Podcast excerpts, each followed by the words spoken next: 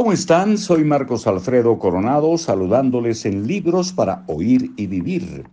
Continuamos con la lámpara mágica, gestión del conocimiento, una estrategia para alcanzar tus objetivos. Keith Ellis, su autor. Fórmula, fórmula un deseo presentable. Número 4. Formula, formula, corregimos la acentuación prosódica. Formula un deseo presentable. Los deseos tienen muy mala prensa. Cuando somos niños nos dicen, si los deseos fueran caballos, los mendigos tendrían caballerizas. ¡Qué disparate! Si los mendigos supieran cómo desear, hasta podrían alquilar limusinas. Los deseos han estado enclavados en el corazón de los logros humanos desde que nuestros ancestros bajaron de los árboles e iniciaron su camino hacia la civilización. Los deseos son la fuerza más poderosa de que disponemos. Sin embargo, la mayoría no sabe que existen y mucho menos sabe controlarlos. El secreto es el siguiente. No te conformes con formular un deseo. Hazlo presentable. El poder de tu deseo radica en la manera en que lo presentas a tu conciencia y a tu subconsciente. Si lo planteas de manera eficaz, dominarás el poder genial de tu mente y lograrás que tu deseo se haga realidad.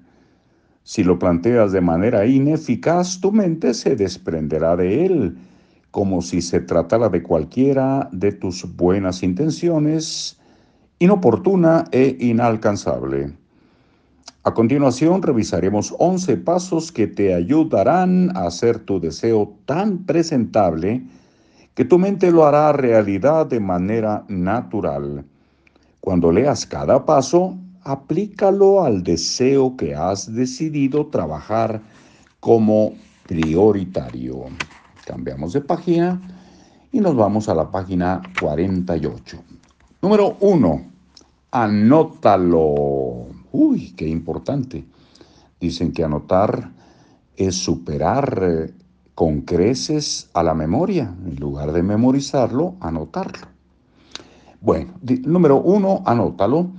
Si crees que tu deseo está definido tan claramente que no tienes que anotarlo, te engañas. Anótalo o despídete de él.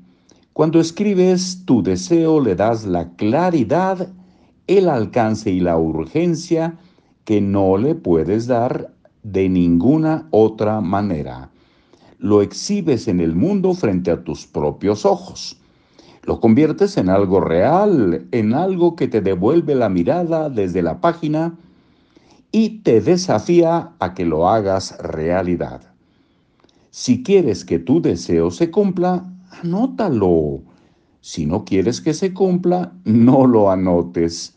Si no lo anotas, no es un deseo. Y esto es una verdad irrefutable. Dejaremos el número dos para mañana. Ojalá estén de acuerdo. Y por lo pronto les decimos que haya mucha suerte, pero básicamente que haya deseos para que se dé esa buena suerte. Hasta pronto.